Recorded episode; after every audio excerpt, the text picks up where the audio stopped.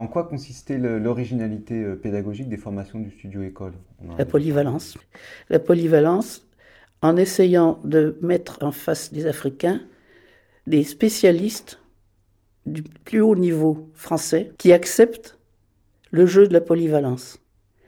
Et on a trouvé, c'est ça le miracle, on a trouvé des gens tout à fait supérieurs qui ont accepté de travailler ensemble, de discuter avec des jeunes gens qui par définition euh, n'avaient pas leurs antécédents, et discuter d'égal à égal. Ce qui a permis d'instaurer un, un dialogue et de faire passer une formation tout en ayant le respect de celui qui était en face. Dans les deux sens. Dans les deux sens. C'est ça la clé.